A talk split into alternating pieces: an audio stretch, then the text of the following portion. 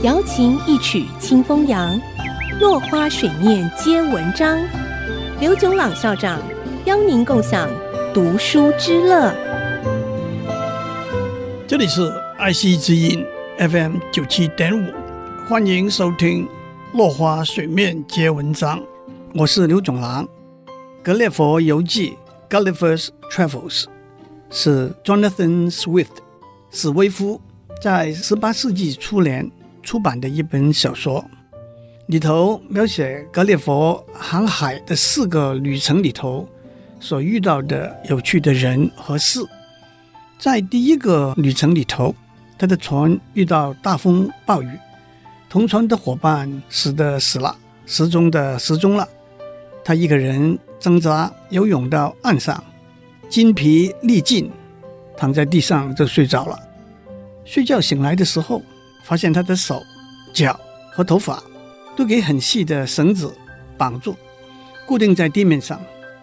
原来他到了一个叫做 Lilliput。里利普的国家，里利普是个小人国，那里的居民身高平均只有六英寸，是普通人的十二分之一。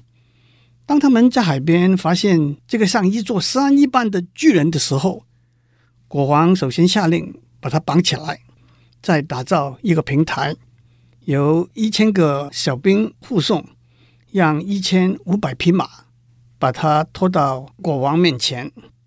国王和他手底下的大臣开了好几次会，又决定怎样处理他。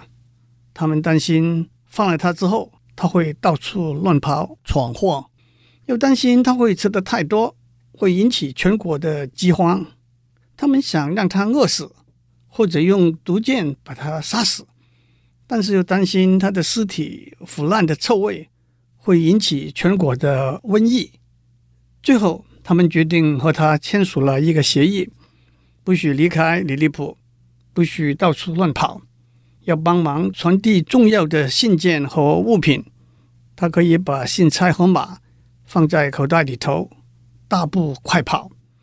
要帮忙做粗重的建筑工程。最重要的是，一旦和邻近的敌国鲁夫斯库、比利夫斯谷发生战争，要帮忙。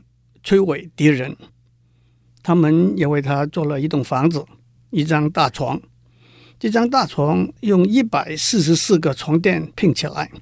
他每天得到的食物是一千七百二十八个人的分量。小心的听众会知道，里利普人的数学是算得很精确的。为什么一百四十四个床垫？为什么一千七百二十八个人的分量呢？